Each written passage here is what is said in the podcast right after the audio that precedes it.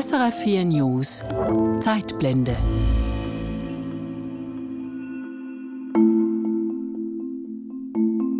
Mitten im Kalten Krieg reist ein sowjetischer Staatschef mit seiner Familie in die USA. Nikita Khrushchev mitten ins Land des Erzfeindes. Während knapp zwei Wochen reist er kreuz und quer durch das Land, von Washington nach New York, weiter an die Westküste, wo er die Dreharbeiten eines Hollywood-Films besucht, über den Mittleren Westen zurück in die Hauptstadt. Es ist eine Sensation genug, dass er als sowjetischer Führer, äh, zumindest als Führer der Partei, ähm, dahin reist. Das wäre schon Sensation genug, aber er bringt eben auch noch seine Frau und seine Kinder mit. Auf seiner Reise trifft er einfache amerikanische Bürger. Er diniert mit der wirtschaftlichen Elite New Yorks und der versammelten Prominenz Hollywoods. Und es kommt zum Treffen zwischen den beiden mächtigsten Menschen der Welt. Nikita Khrushchev trifft Dwight D. Eisenhower, der sowjetische Staatschef, den US-Präsidenten. Die Stimmung in den USA ist damals stark antikommunistisch geprägt. Die McCarthy-Jahre liegen noch nicht lange zurück. Khrushchev ist für viele Durchschnittsamerikanerinnen und Amerikaner das personifizierte Böse. Auch für diesen Sprecher im US-Fernsehen, der die kommunistische Partei als kriminelle Verschwörung bezeichnet. The Communist Party itself is a part of an international criminal conspiracy for the destruction of the American way of life. It's headed up into Moscow by Nikita Khrushchev. Diesem antisowjetischen Bild will Khrushchev etwas entgegenstellen.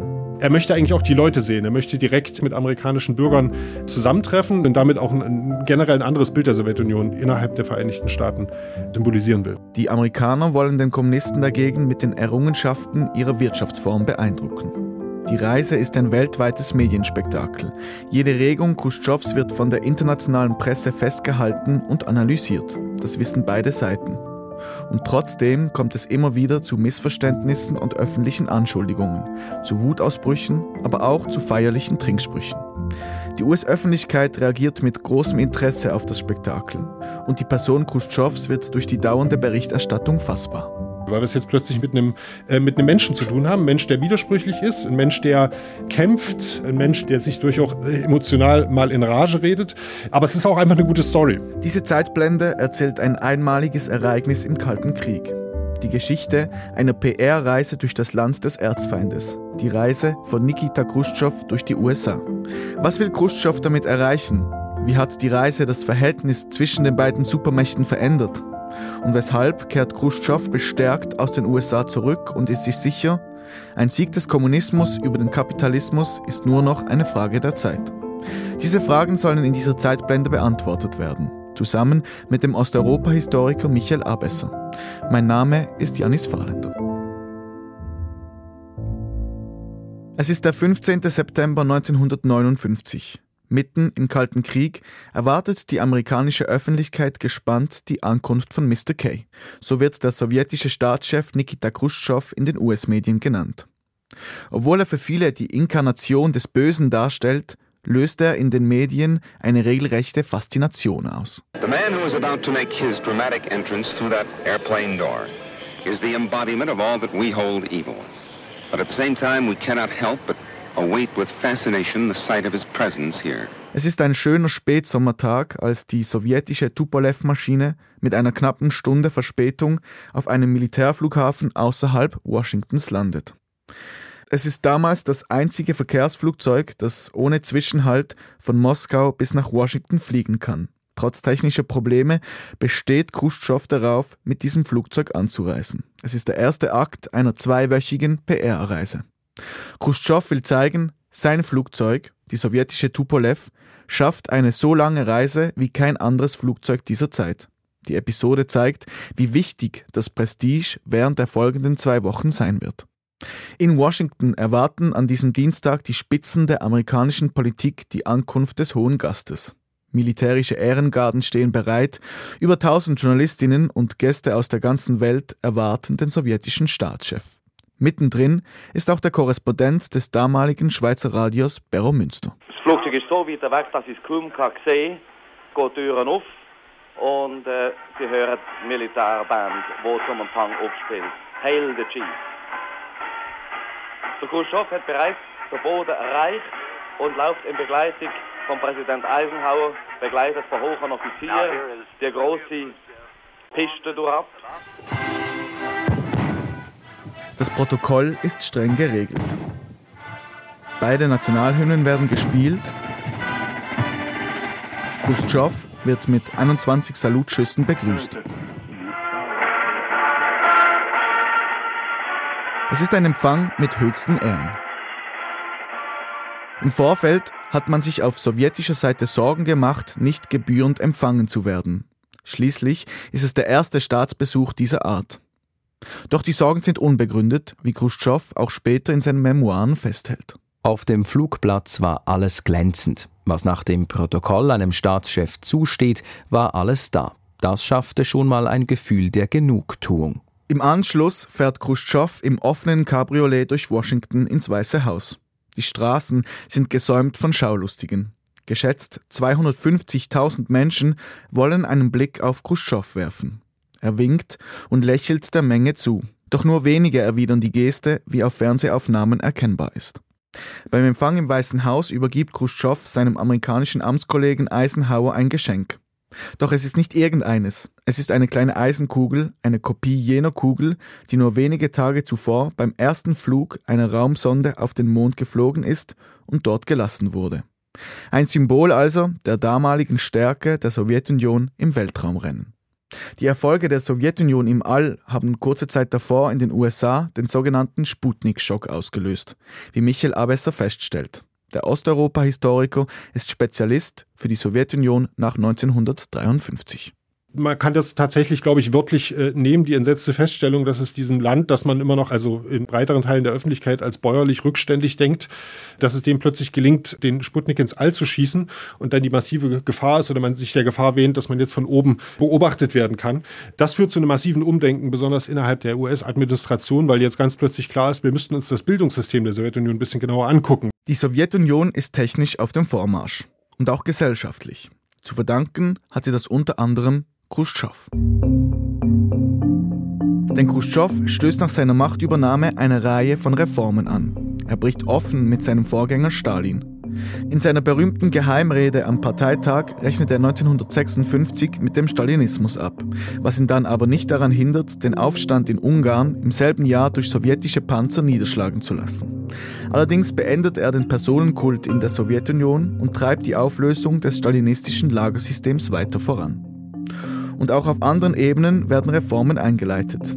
Das System als Ganzes stellt er allerdings nicht in Frage. Was er tatsächlich machen möchte, ist dieses kommunistische Projekt neu zu starten. Die Vorstellung, dass man größere Teile der Gesellschaft beispielsweise in diese politischen Prozesse involvieren muss, das ist neu. Ähm, es gibt mehr Spielraum in der, in der Kultur, dass Kultur mehr sein muss als eine sehr enge ja, ideologische Texte, die nur noch bejahen, äh, was passiert, die nichts mehr thematisieren, die nichts mehr kritisieren und damit auch kein Katalysator für Reformen und für gesellschaftliche Debatten sein müssen. Nicht nur innenpolitisch weht unter Khrushchev ein anderer Wind. Gegenüber dem Westen erfindet er den Begriff der friedlichen Koexistenz. Damit ist vor allem eine Fokusverschiebung im gegenseitigen Wettbewerb gemeint. Von einem rein militärischen hin zu einem Wettbewerb auf verschiedenen Ebenen. Das heißt nicht, dass es diesen Wettbewerb nicht mehr gibt, sondern er ist überzeugt, dass es ihn gibt. Das heißt nur, dass man ihn einfach anders ähm, gewinnt und dass es jetzt plötzlich darum geht, andere Indikatoren zu verwenden, um zu bestimmen, wer in diesem Wettbewerb einfach besser ist. Es gibt eine deutliche Diskrepanz. Also wenn man sich anguckt, verfügbare Fläche von Wohnraum, die Ausstattung mit, mit Küchengeräten, aber auch einfach die Konsumgüterindustrie. Das ist ein großes Problem. Ende der 40er, Anfang der 50er Jahre fließen große Teile der Ressourcen immer wieder in die Schwerindustrie und in die Rüstungsindustrie, während Konsumgüter, Nahrungsmittel, Kleidung und ähnliches stark stark vernachlässigt werden. Das erhält einen enormen Aufschwung in den 50er Jahren, um dort mit anzuschließen. Das Militär ist in der Sowjetunion zwar auch unter Khrushchev von zentraler Bedeutung. Doch von nun an rücken auch andere Aspekte in den Fokus. Die Wirtschaft wird mehr auf Konsum ausgelegt. Auch der Wohnungsbau wird massiv vorwärts getrieben.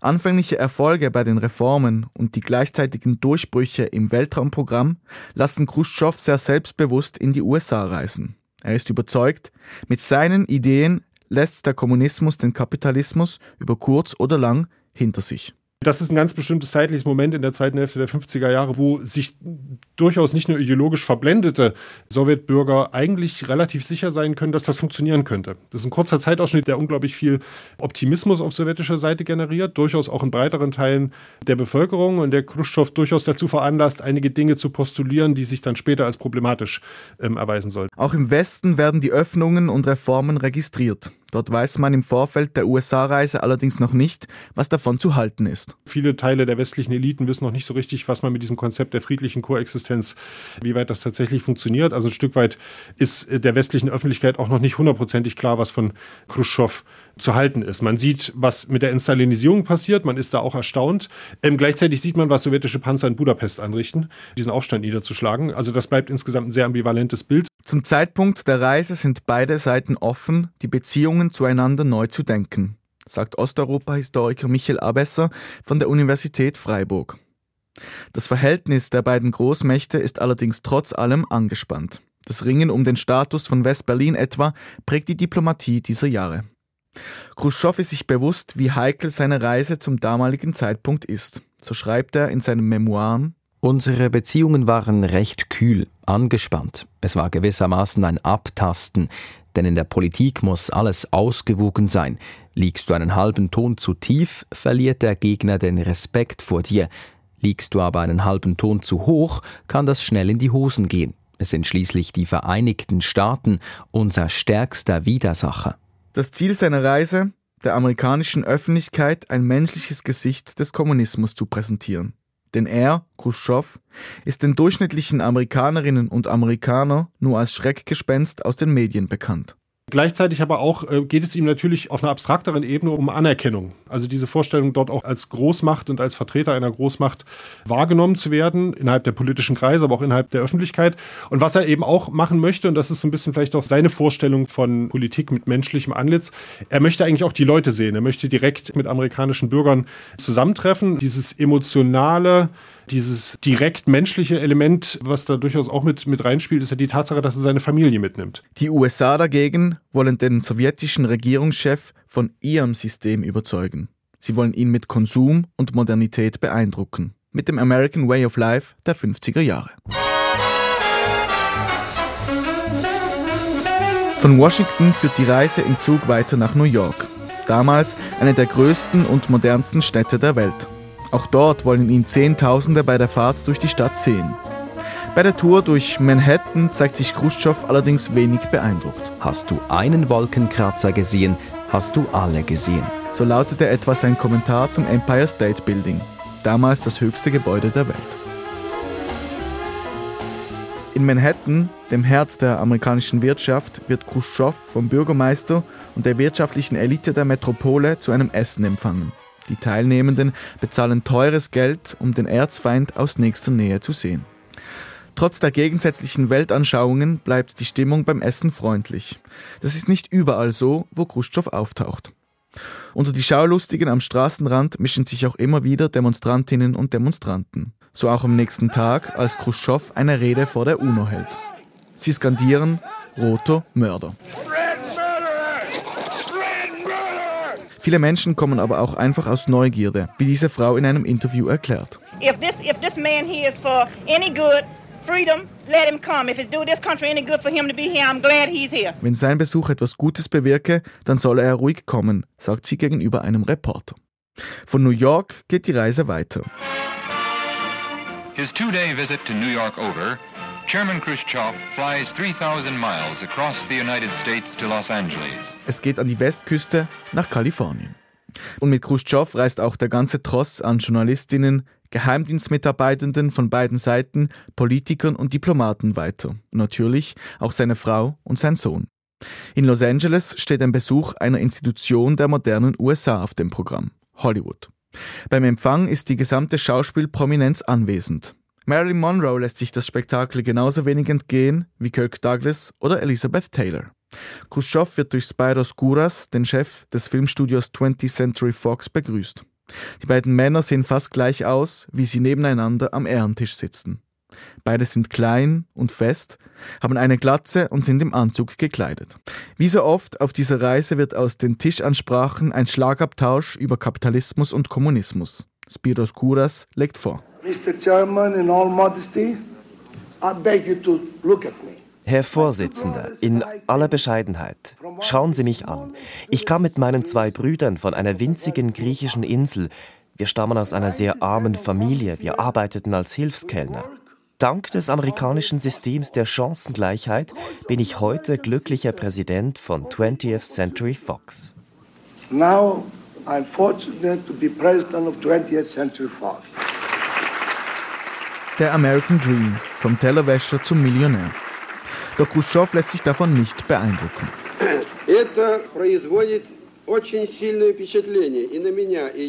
Das hinterlässt einen sehr starken Eindruck auch bei mir und ich spreche Ihnen meine Hochachtung aus. Aber verblüffen kann mich das nicht. Wollen Sie wissen, wo ich herkomme? Ich habe zu arbeiten angefangen, kaum dass ich laufen konnte. Bis zum 15. Lebensjahr habe ich Kälber gehütet, Schafe, Kühe bei den Kapitalisten. Dann arbeitete ich in einer Fabrik, in Kohlengruben, in Chemiewerken. Und nun bin ich Ministerpräsident der Sowjetunion.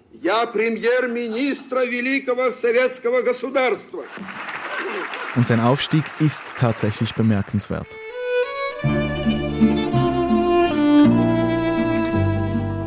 Nikita Khrushchev kommt im April 1894 in einer Bauernfamilie zur Welt. Schon früh verlässt er die Schule und beginnt zu arbeiten. Er wird Schlosser und Bergwerksarbeiter im Donbass im Osten der heutigen Ukraine. Mit der harten Arbeitsrealität konfrontiert, wird er bereits in jungen Jahren politisiert und schließt sich der Gewerkschaft an. Nach der Oktoberrevolution tritt er der kommunistischen Partei bei und kämpft freiwillig im russischen Bürgerkrieg für die Rote Armee. Diese Herkunft aus der ärmsten Schicht des damaligen Zarenreichs prägt ihn ein Leben lang. Dass er daherkommt, spielt eine große Rolle, weil er damit natürlich eigentlich aus der Schicht kommt, für die das sowjetische Regime meint, dann später sprechen ähm, zu können. Das heißt, für seine politische Laufbahn ist diese Herkunft ähm, natürlich wichtig. Dadurch unterscheidet er sich von anderen führenden Persönlichkeiten in der Partei. Im Unterschied zu Lenin beispielsweise ist er kein Theoretiker und davon profitiert er bei seinem schnellen Aufstieg. Man unterschätzt ihn die ganze Zeit. Er hat immer so ein bisschen den Nimbus des Einfachen, äh, des Bäuerlichen. Er ist teilweise sehr ungestüm. Das führt insgesamt zu einem Eindruck, der äh, bei seinen politischen Mitstreitern oder später eben auch Konkurrenten dazu führt, dass er häufig unterschätzt wird. Khrushchev wird stark von Stalin gefördert. Dabei profitiert er auch von den Säuberungen der 30er Jahre, die ihn schnell nach Moskau bringen, ins Zentrum der Macht. Dabei ist er klar Teil des Systems des Terrors. Er ist überzeugter Stalinist, das sieht man nicht zuletzt auch in den späten 30er Jahren, als er als Parteichef von Moskau, auch des Moskauer Gebietes und dann später der Ukraine, natürlich auch dafür zuständig ist, diese Säuberung, den großen Terror, der 1936 dann losbricht, umzusetzen. Und da auch keine Hemmung hat, zahlreiche Bekannte, auch Freunde, mit denen er gemeinsam diesen politischen Aufstieg unternommen hat, ähm, ja, dort Listen abzuzeichnen, die für die wahlweise die Verbannung, häufig aber eben auch den Tod bedeuten. Diese Biografie sei typisch für diese Zeit, sagt Michael Abesser. Viele können dank der Revolution gesellschaftlich aufsteigen. Die Partei ist der Kanal, der diese Gruppe mit häufig einfachen sozialen Herkunft ähm, in kürzester Zeit bis nach ganz oben spült, aber eben in den 30er Jahren auch äh, beachtliche Teile davon, ja, muss sagen, durch den Fleischwolf der Säuberung wieder, wieder dreht. Khrushchev selbst ist von den Säuberungen nicht betroffen. Als einer von nur drei Provinzsekretären überlebt er den Terror. Oft hat er einfach nur Glück, aber auch hier dürfte ihm entgegenkommen, dass er von den anderen unterschätzt wird und es keine theoretischen Schriften von ihm gibt. Khrushchev ist sich bewusst, wem er diesen Aufstieg zu verdanken hat. Deshalb bricht er, trotz Reformanstrengungen und der späteren Entstalinisierung, nie mit der Partei und denkt immer innerhalb des sowjetischen Systems. Er ist ein durch und durch überzeugter Kommunist, auch als er nach dem Tod Stalins erster Sekretär der Kommunistischen Partei und im März 1958 Ministerpräsident der Sowjetunion wird. Als waschechter Kommunist präsentiert sich Khrushchev auch in Hollywood. Nachdem er mit seinem kapitalistischen Gegenspieler, dem Studioboss Spyros Gouras, verbal die Klingen gekreuzt hat, wird Khrushchev weiter in die süße Welt von Hollywood eingeführt. From one Hollywood spectacular to another, Soundstage 8, where the Cole Porter film musical Can Can is in production. Es folgt der wohl skurrilste Höhepunkt der Reise. Die Delegation besucht die Dreharbeiten einer Tanzszene des Filmes Gun Gun, ein Musical mit Frank Sinatra in der Hauptrolle. Für Khrushchev eine ungewöhnliche Situation, wie er in seinen Memoiren festhält. Die Mädchen haben getanzt, sie haben ihre Röcke zur Seite geworfen und dabei ihre Hintern entblößt. Na schön, nicht ganz, sie hatten noch Höschen an. Dieser Film war für uns etwas ungewohnt. Er war ziemlich pikant. Ein Film für Erwachsene. Viele der Anwesenden fragen sich, weshalb ausgerechnet dieser Film ausgewählt wird, um Hollywood zu repräsentieren. Ist es eine bewusste Provokation, wie von der sowjetischen Seite vermutet? Khrushchev lässt sich nicht aus der Ruhe bringen. Er klatscht am Ende und posiert für Fotos mit den Schauspielerinnen. Am Abend steht ein Bankett mit dem Bürgermeister von Los Angeles auf dem Programm. Und dieser Bürgermeister will sich die Gelegenheit nicht entgehen lassen, dem Erzfeind vor der Weltöffentlichkeit die eigene Meinung zu geigen. Herr Vorsitzender, uns stört, was Sie immer wieder wiederholen. Den Satz, wir werden euch begraben. Sie werden uns nicht begraben, uns gefällt unser Lebensstil. Wir kennen die Schwachpunkte und bemühen uns um Verbesserungen.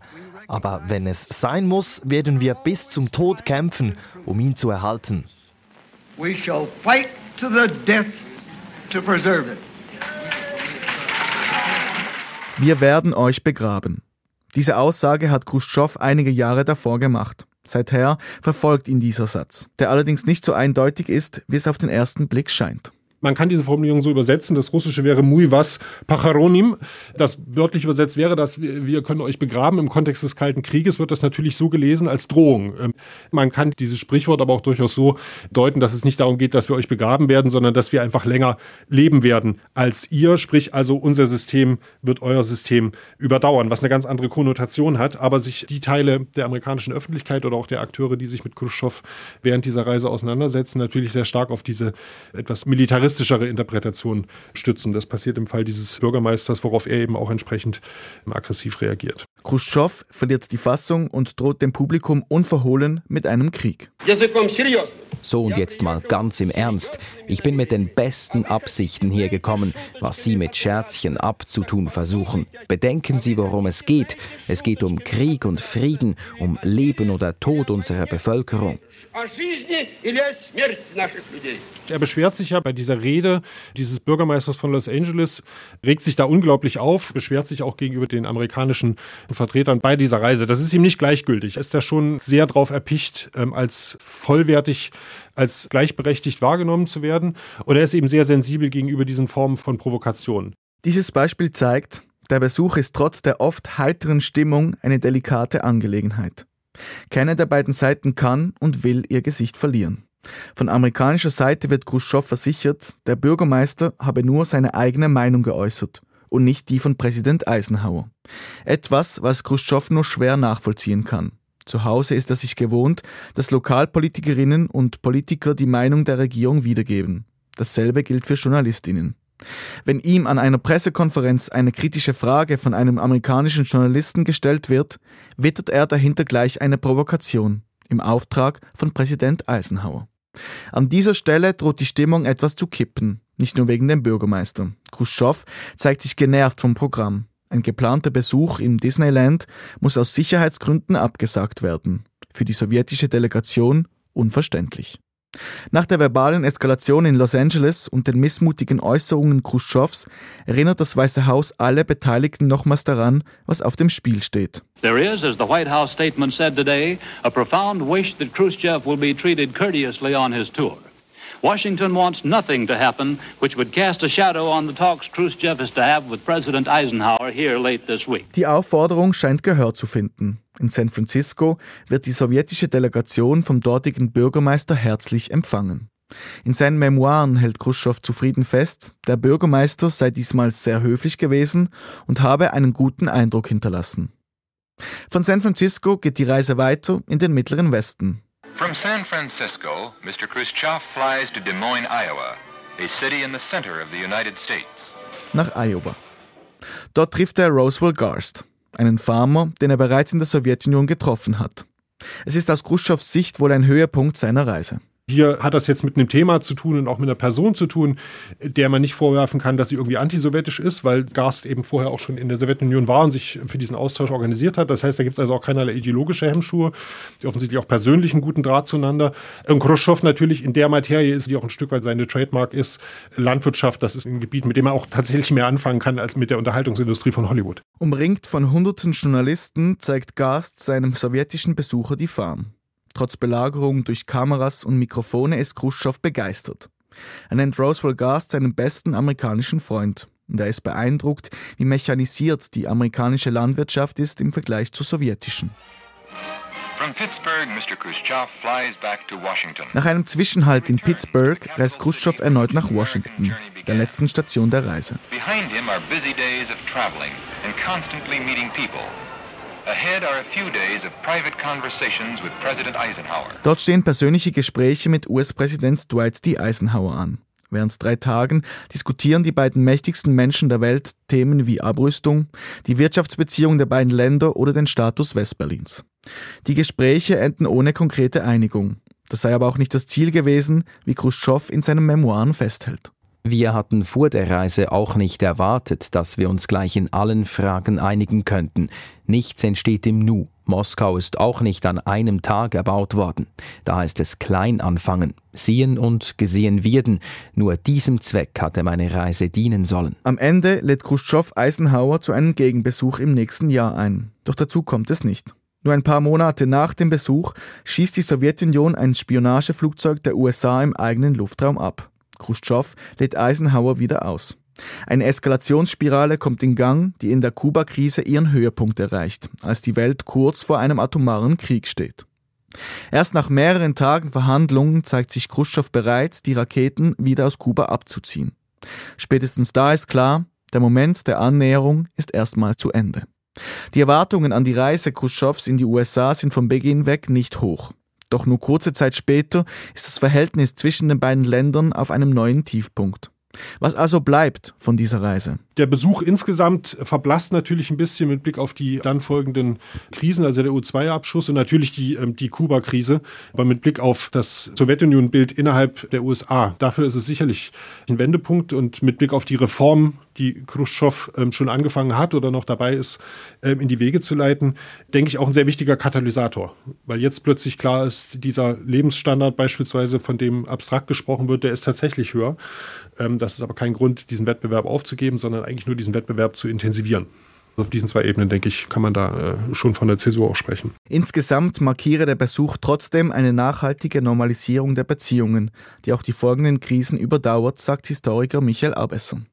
Auf beiden Seiten wächst das Verständnis für die jeweils andere Seite. Es kommt ein Austausch in Gang, der bis zum Ende des Kalten Krieges andauert, etwa im kulturellen Bereich.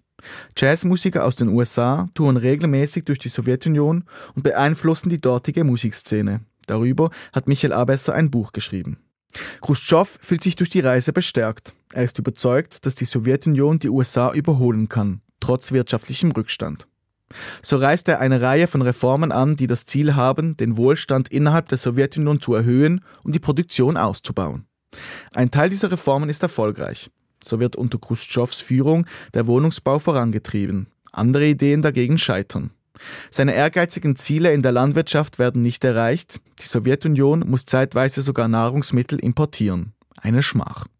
Diese Misserfolge und der Umgang mit der Kuba-Krise führen dazu, dass Khrushchev 1964 entmachtet wird. Allerdings zeigt die Art und Weise, wie er von der Macht entfernt wird, wie nachhaltig er die Sowjetunion im Vergleich zur Stalinzeit verändert hat. Für diesen Kulturwandel, das kann man gar nicht genug betonen, es ist besonders aussagekräftig das Ende seiner Herrschaft. Er wird eben nicht äh, erschossen, er wird nicht repressiert, sondern er wird zu einem Rücktritt gezwungen und äh, bringt dann die letzten Jahre in seiner Wohnung in Moskau und in seiner Datscha im Vorland. Das ist schon ein Beispiel dafür, dass dieser Kulturwandel sehr deutlich ist. In seinem Ruhestand auf seiner Datscha verfasst er kurz vor seinem Tod im Jahr 1971 seine Memoiren, die einen Einblick geben in sein Denken und Handeln.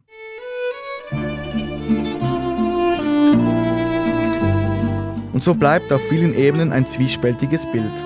Zwar ruft Khrushchev die friedliche Koexistenz zum Westen aus, in der Kuba-Krise riskierte aber die maximale Konfrontation. Mit der Entstalinisierung will er die Gesellschaft liberalisieren, lässt den Aufstand in Ungarn dann aber mit Panzern niederschlagen. Und trotzdem prägt Khrushchev mit seiner Politik die Geschehnisse in der Sowjetunion weit über seine aktive Regierungszeit hinaus. Im Verhältnis zum Westen, das unter ihm normalisiert wird, vor allem aber auch im Innern der Sowjetunion, wo er Reformprozesse auslöst, die nicht mehr rückgängig gemacht werden können nicht zuletzt auch die politische Generation, die unter ihm in die Partei aufsteigt, Das ist die Generation von Gorbatschow. Äh, die genau in den 50er, 60er Jahren auch durchaus mit diesen idealistischen Vorstellungen von Neustart des sozialistischen Systems, weniger Gewalt, weniger Willkür, äh, einer gewissen Rationalität, die dem Ganzen zugrunde liegt, die werden so politisch sozialisiert und das ist die Generation, die dann unter Gorbatschow das macht, was wir später als Perestroika bezeichnen. Also da liegen Wurzeln für wesentlich spätere Entwicklungen auch, die man durchaus mit Khrushchev und dem politischen Stil und diesem gesellschaftlich-politischen Umbruch dieser Epoche verbinden kann. Im heutigen Russland kriegt die Khrushchev-Ära wenig Beachtung. Ganz im Unterschied zu seinem Vorgänger Stalin, der zuletzt eine Renaissance erlebt hat, und seinem Nachfolger Brezhnev, mit dem viele Russinnen und Russen gute Erinnerungen verbinden.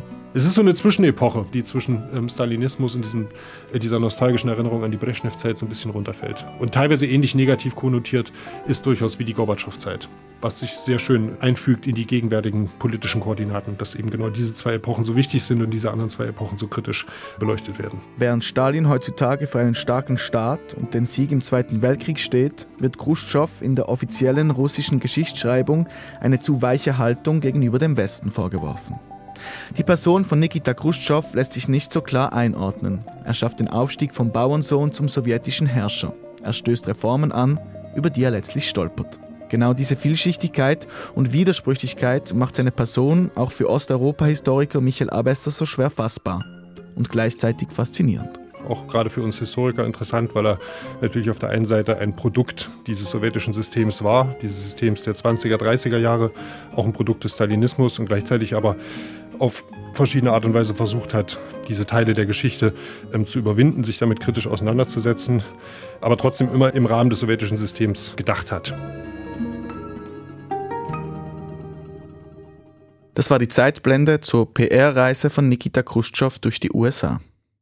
Weitere Ausgaben der Zeitblende finden Sie in Ihrer Podcast-App oder unter srf.ch-audio. Ich bin Janis Fahrländer.